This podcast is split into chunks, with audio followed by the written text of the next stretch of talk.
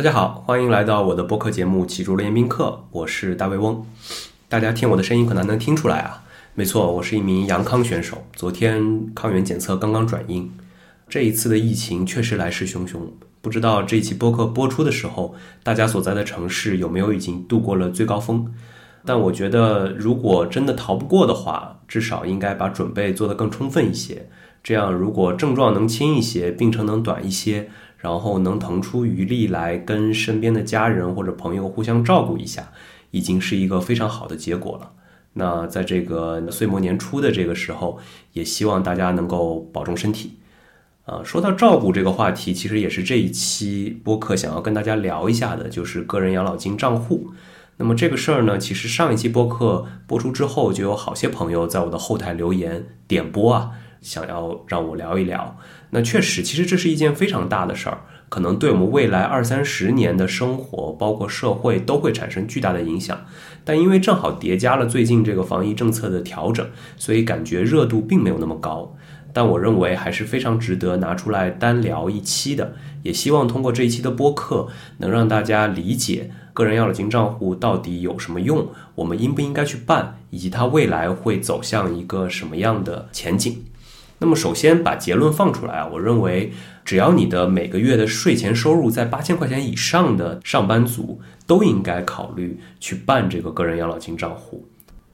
当然，我在这里完全没有想要去歧视那些税前收入没有达到这个数的朋友啊。只是因为国家制定这个个人养老金账户的时候的一些特征，比如说它的税延的一些税率啊，以及它的一些取出来的特性，决定了如果你的每个月的收入没有达到八千，或者说你需要去交个人所得税的收入没有达到八千的话，其实去办这个养老金账户并没有那么划算。但是呢，只要超过了这个数，都应该去办。那么为什么呢？这是我这一期主要想聊的话题。在聊我国的这个个人养老金账户之前啊，其实还是要去看一看发达国家的一个情况，因为其实从这一次的个人养老金账户推出的节奏，包括它的一些设计来看，中国其实是在去效仿或者说是在学习一些发达国家的操作的。比如说以美国为例，美国养老三支柱里面，第三支柱就是所谓的个人养老金账户，那么叫做 IRA，它也是占比非常高的一个养老的比例，大概占到了整个三支柱里面的百分之三十。当然，对于美国来说，更大的一块还是大家可能也都比较熟悉的所谓的四零一 K，也就是雇主的这个养老金账户。但是在中国来说，虽然企业年金跟职业年金作为第二支柱也已经推出了挺久了。但是由于种种原因，一直没有发展的特别好，所以在中国目前三支柱的比例基本上是九比一比零。也就是说，如果目前的这样一个比例持续下去的话，到我们这一代人需要去养老的时候，有百分之九十的钱都需要来自于基本养老保险。那可以想象，按照我们目前的缴费比例，包括目前的一个发放的金额来看，它是远远不足以满足我们的养老需求的。所以可以说，个人养老金账户也是万众期待，也是中国要打造所谓的多层次的养老体系中必不可少的一部分。这里必须要聊的一个话题就是所谓的强制储蓄。虽然我们这代人都已经明白了，就是养老这事儿不能靠国家，要靠自己。很多身边的朋友啊、家人啊，也有意识的去进行一个强制储蓄。但是我们自己所进行的强制储蓄，跟国家的这种养老金账户还是完全不同的概念。因为自己手上的钱，它始终有可能因为种种原因被花掉。比如说，你在多年后突然决定还是要去买个房，或者是换个房，或者是家里出现了什么样的变故，哪怕只是投资失败等等的原因，都可能会导致你的强制储蓄的这部分钱没有办法撑到你需要养老的时候。但是呢，如果你是放在国家的这个养老金账户里面，或者如果你自己去买了养老保险，它是强制你在你六十岁或者是某一个年龄之后才能够去取的，它这种钱才是真正起到了所谓的强制储蓄的概念。我们经常看到很多新闻啊，说美国人不爱储蓄，经常这个负债生活。那为什么美国还有这么多的老人可以颐养天年，可以拥有一份体面的晚年生活呢？其实，在这个里面，第二支柱 401k 跟第三支柱 IRA 都起到了非常关键的作用。单从这一点来看，其实个人养老金账户就应该开，因为它确实可以帮助我们起到一个强制储蓄的作用。那么第二点，当然也是个人养老金账户最吸引人的一点，就是所谓的节税效果。这个对于我们这些上班族以工资为核心收入的人群来说，非常非常的关键。因为中国的整个税收制度呢，对于以工资作为核心收入的打工族来说，其实并不是很友好。我们没有所谓的资本利得税，对于其他类型的收入的税收，往往都是一个单一税制。可是对于工资来说，却是一个累进税制，而且税率不低。所以如果有这样的专项扣除或者说节税的方式，那么一定要利用好它。那么，个人养老金账户到底能够节多少税呢？最简单的一个计算，当然是如果你现在的每年的个人所得税的税率已经顶到了最顶层的百分之四十五的话，那你一年就可以节省四千到五千块钱的税。换句话说，你用一万二的一个储蓄换来了五千块钱的节税效果，这显然是非常非常高的一个 ROI。但就算你现在的收入没有这么高，不会顶格去交税。它对于你来说同样是有意义的。我们举个例子来说啊，比如说是一个三十岁的年轻人，一年的税前收入是二十万，那么通过个人养老金账户，一年可以节省一千两百块钱的税。如果是交三十年的话，就可以省三万六千块钱的税。而如果到了六十岁起出来的时候呢，需要按照百分之三去补交税。再假设这个个人养老金账户的一个年化收益率大概是百分之三，这显然是一个非常非常保守的一个假设了。那么只需要再补一点七万块钱的税就可以了，这个中间就基本上节省了将近两万块钱。而且不要小看这两万块钱，要知道这一点七万的税是在三十年后交的。你可以想象，三十年后的一点七万跟现在的一点七万显然不是一个概念。所以你可以通过现在节省税，每年增加你的税后收入。而把这部分钱递延到了三十年后去交，这显然是一笔非常合算的买卖。所以，我觉得个人养老金账户的优点不用多说，就这两点：一个强制储蓄，一个节税的好处，直接是从精神跟物质两方面决定了它确实适用于我们这些上班族、打工族。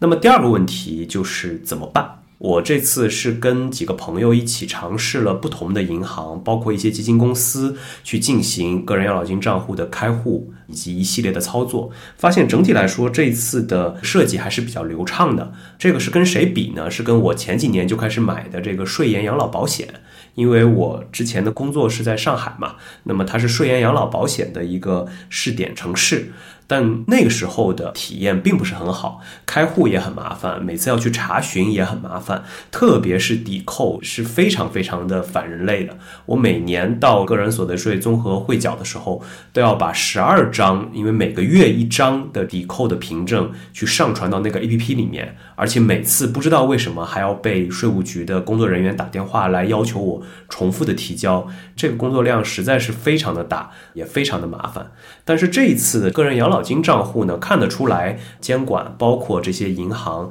都是下了力气去优化流程，包括去开发系统的，所以整个开户流程还是非常的丝滑。当然，如果你是通过基金公司去开户，可能会稍微麻烦一点，你需要分成两步，一步需要去一个公共的平台去开一个账户，然后再去基金公司去办这个事情。而如果你通过银行来说的话，两者可以合为一体。而且通过银行来办理这个个人养老金账户，还有一个非常有意思的设计，那就是个人养老金账户其实是一个二类户。换句话说，你不需要拥有某家银行的正常的银行卡，你也可以在他家去开这个个人养老金账户。你需要做的就是把它跟你现有的任何一个银行的正常的银行卡挂钩就可以了。这个对于现在身上背了很重的这个开户任务的银行同事们，应该是一个非常好的消息。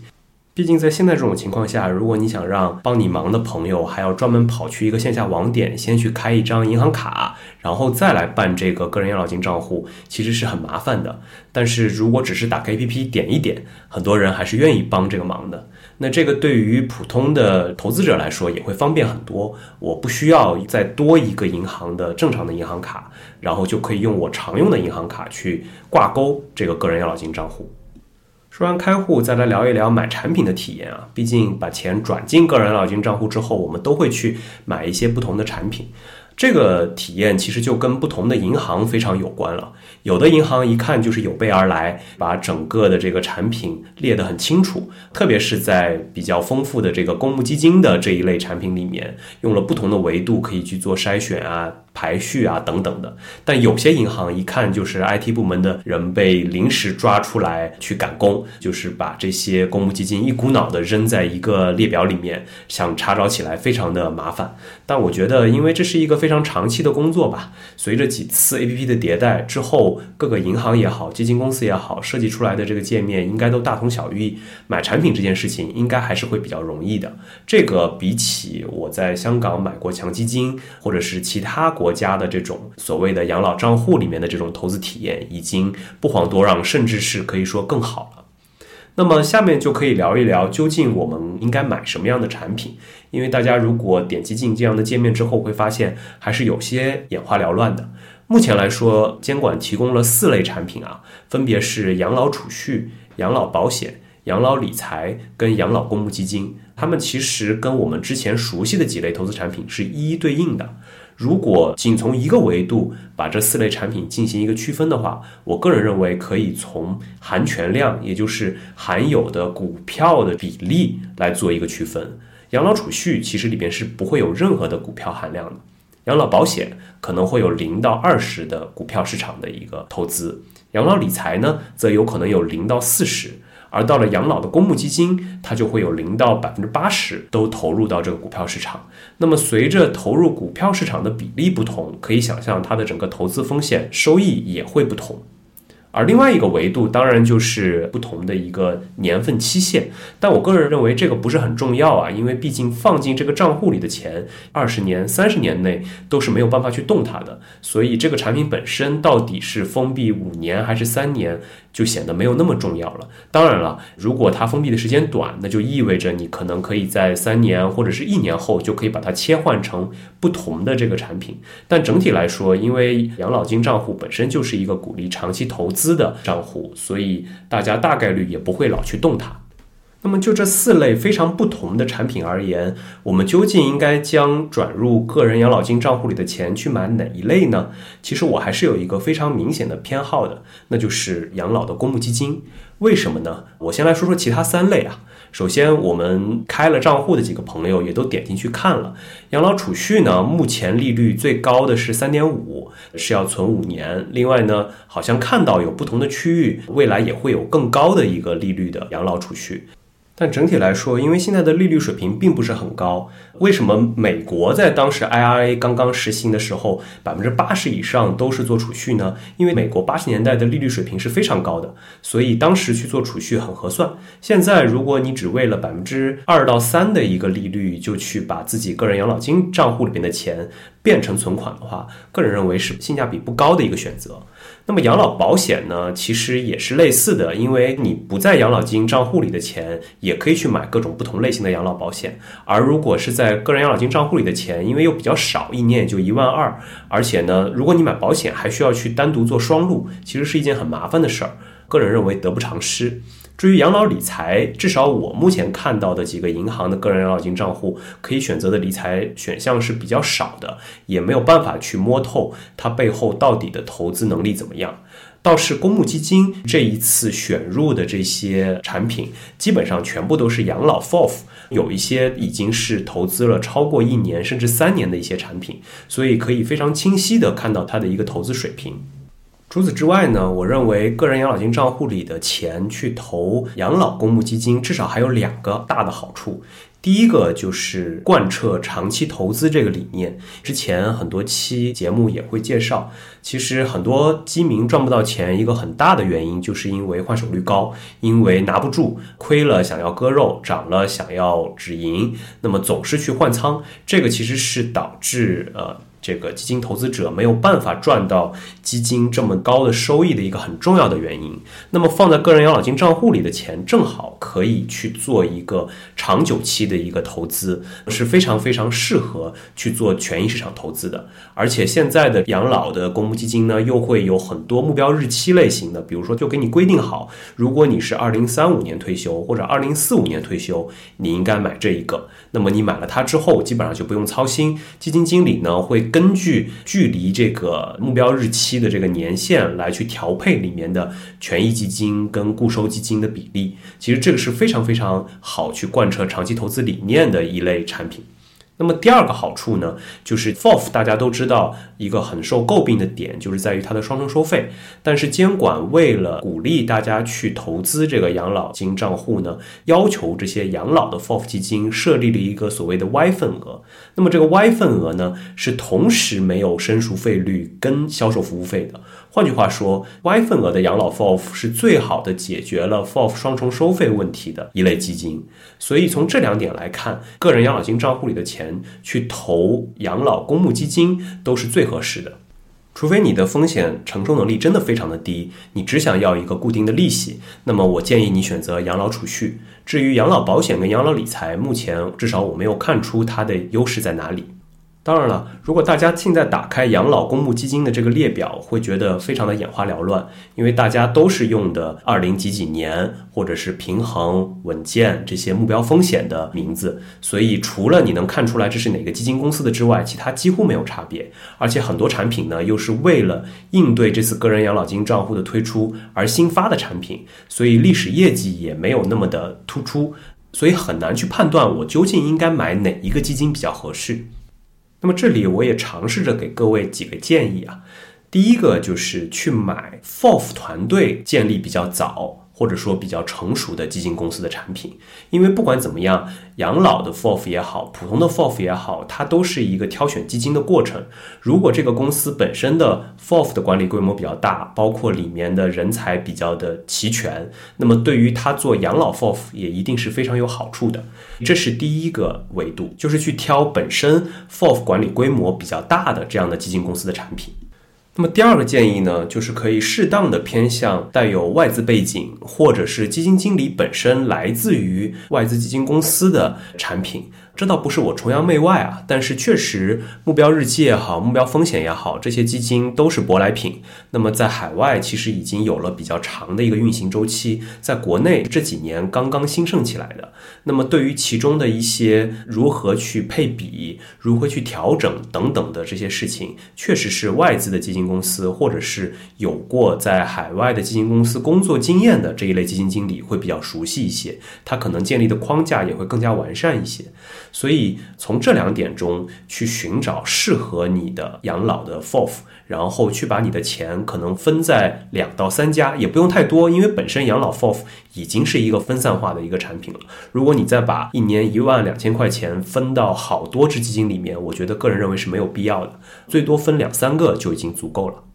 以上就是我对于个人养老金账户应该怎么投资的一点小小的建议啊。那么第三个想跟大家聊一聊的就是我国的这个个人养老金账户的这么一个制度未来会怎么样？我也做出两个假设吧。第一个就是每年的这个投资的金额应该会提高。这一点其实也是从海外经验，包括我们个人的需求两方面来得出的一个假设。因为一万两千块钱一年，就算你三十年的一个投资，也就是三十六万，三十六万再加上投资收益，可能是五十万左右的一个金额，其实是远远不足以覆盖我们的养老需求的。如果国家想要让个人养老金账户真正在居民养老中发挥重大的作用，那么这个金额是一定会提高的。那么之所以初始的金额设在每个月一千，一年一万二这么一个比例，其实也是考虑到前期运行中需要去做一些磨合，包括做一些试错等等的这些动作。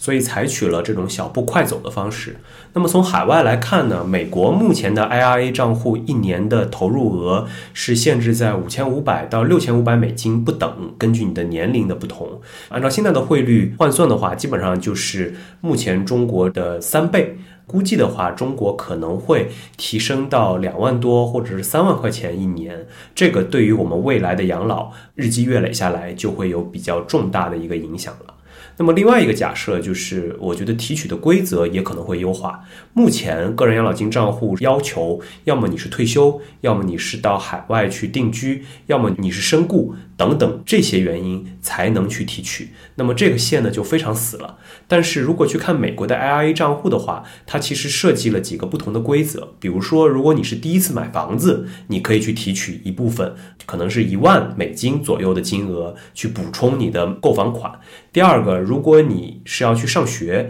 你可以为自己、为你的配偶，甚至是为你的小孩或者孙子去交学费，用这个 IRA 账户里的钱。那么除此之外，如果你出现了残障的问题，或者是你没有补助的医疗费用账单，甚至是你失业了之后想要去交医疗保险。都可以用 IRA 账户里边的钱去为自己缴款。那么这些经验，我觉得在未来很可能会慢慢的复制到我们的个人养老金账户里面，让它成为中国普通百姓所谓的救命钱。好，最后简单总结一下。那么，针对国家刚刚推出的个人养老金账户这样一个新鲜事物呢，我的观点还是比较鲜明的，那就是只要你的每个月的税前收入达到八千块钱以上，而且你是一个主要依赖工资生活的这么一个上班族，你都应该参与到这个体系来。那么，在今年还剩下可能一周、两周的时间里面，就赶紧去开设，然后把资金转进去，这样不但能够达到一个节税的目的，而且也能能够。开始你的真正的强制储蓄，为自己的养老早做准备。那么，针对个人养老金账户里的钱，究竟该投资什么产品来说呢？我个人是会推荐养老公募基金，因为它不但能够真正起到长期投资复利的这么一个作用，同时它所涉及的费率优惠，也是在四类产品里面真正为个人养老金账户打造的一类产品。那么以上就是这一期的全部内容。如果大家有任何的问题或者想要我去聊的事儿，也欢迎随时在后台给我留言。欢迎大家关注小宇宙播客或者是我的个人公众号，包括苹果 Podcast。我们下期再见。